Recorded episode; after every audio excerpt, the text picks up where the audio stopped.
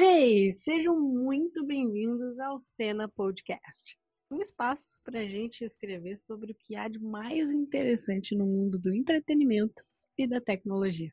Eu sou a Jéssica Fontoura e na cena de hoje a gente vai falar sobre uma ação transmídia que a Netflix fez de forma magistral. Já pensou ganhar uma assinatura da Netflix vitalícia de 83 anos e 4 meses. Sim, 83 anos e 4 meses. Pois é, algum americano sortudo por aí conseguiu ganhar e eu vou te explicar agora o que, que aconteceu. Vocês devem ter visto, né, que a Netflix lançou o filme The Old Guard.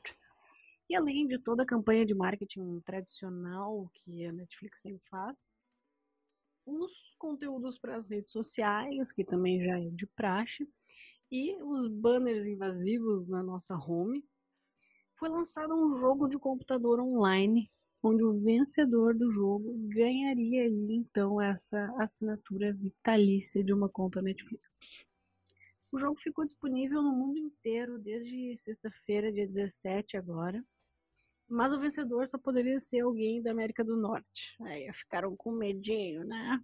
De disponibilizar para o resto do mundo. e aí, para ganhar essa assinatura, o jogador precisava finalizar o dia na primeira colocação do jogo. Bom, mas o que faz isso ser tão legal? De fato, não é algo tão inovador diversos lançamentos de filmes de outros estúdios também usam dessa estratégia tão amada por mim mesma, que é transmídia e conteúdos interativos juntos. Eu sou fissurado por esse por essa temática, por essas estratégias. Vou desenhar aqui um cenário para vocês conseguirem visualizar essa distribuição da narrativa desse conteúdo. Vamos lá. Primeiro, um resuminho aqui da história. Basicamente, um grupo de mortais se junta para combater o mal do mundo ao passar das décadas. Eles precisam viver escondidos e, ao mesmo tempo, realizar esses trabalhos pelos quais eles são contratados. Esse resumo eu faço aqui de alguém que não conhecia a história até ver o filme, tá?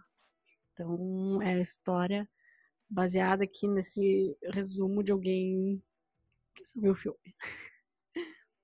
Beleza. Aí a gente chega no seguinte ponto. O filme é baseado em uma HQ que tem o mesmo nome e foi lançado em 2017. Só que na HQ nós conhecemos profundamente todos os personagens, as suas motivações e as histórias do passado deles. Isso apenas na HQ.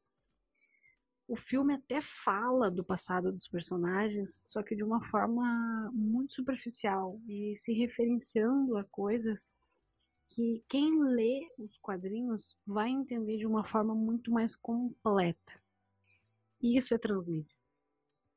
É a expansão de um universo para diferentes formatos, tendo assim uma complementariedade do universo tu não precisa consumir todos os formatos, mas ao consumir, tu vai estar tá enriquecendo o teu conhecimento sobre esse universo.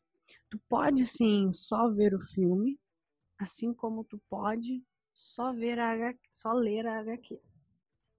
Mas se tu ver o filme e ler a HQ, tu vai ter um universo muito mais completo, tá?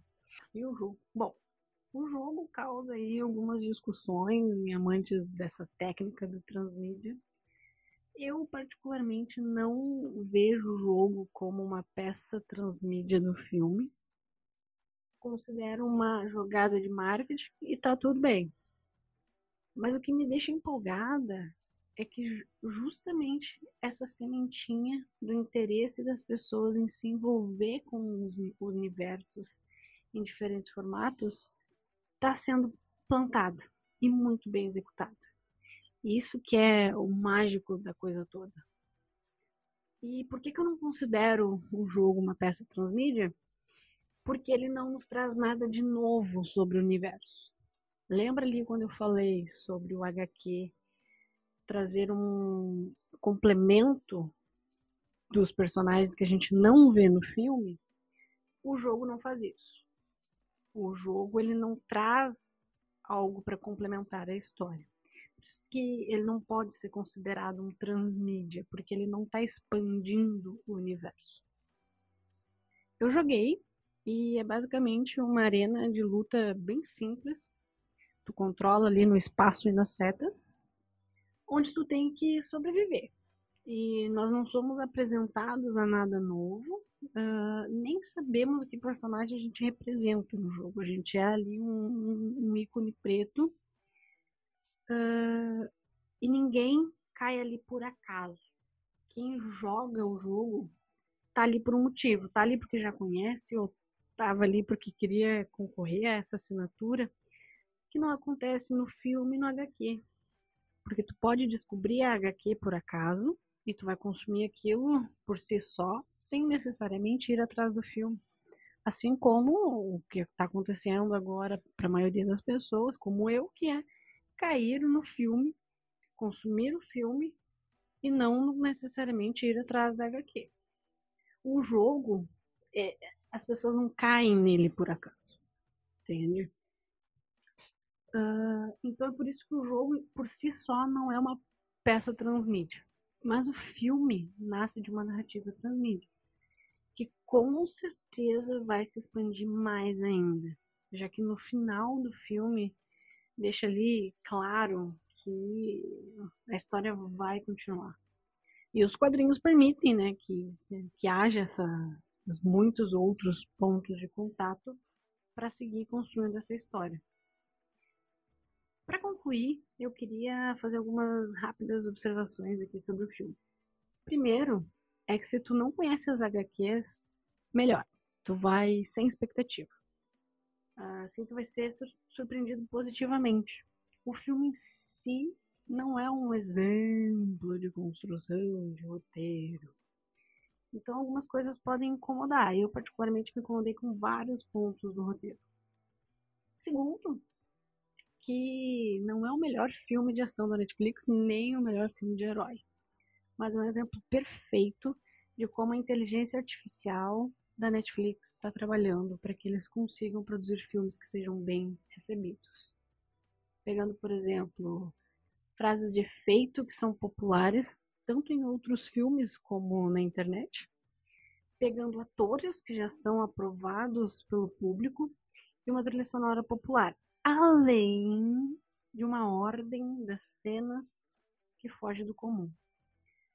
Esse tipo de análise é feito com base no comportamento do espectador em filmes semelhantes.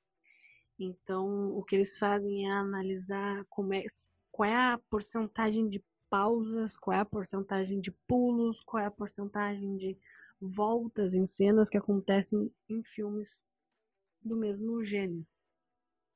Então, podemos falar sobre isso em algum episódio aí específico, porque a gente realmente precisaria de um tempo aí para se debruçar sobre isso. Talvez seria bom eu até trazer alguém para debater isso comigo, frame a frame do filme que seria bem interessante, olha, gostei da ideia.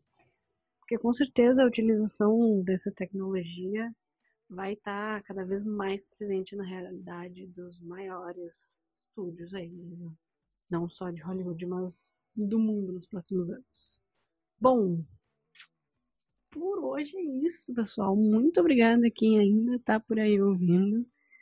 Uh, Peço desculpas aí pelo intervalo entre um episódio e outro. Eu prometo que eu vou melhorar essa frequência. Eu ainda estou tentando entender qual é o exato formato que eu quero seguir, mas eu acho que seguirei nesse formato de pegar uma notícia e destrinchar elas aqui para vocês. É algo que eu gosto bastante.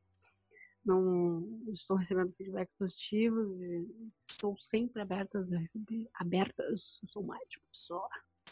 Estou sempre aberta a receber todos os feedbacks. Então, qualquer coisa pode me chamar no arroba Jazz no Instagram, que a gente troca aquela ideia, certo?